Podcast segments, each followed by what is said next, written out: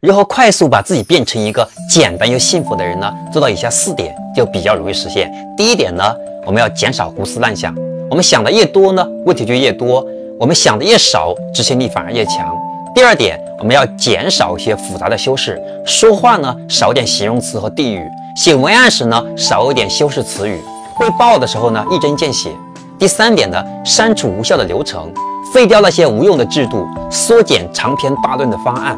我们尽可能用两三步就能把话说明白，能够把事情办好，用这样的方法论解决问题。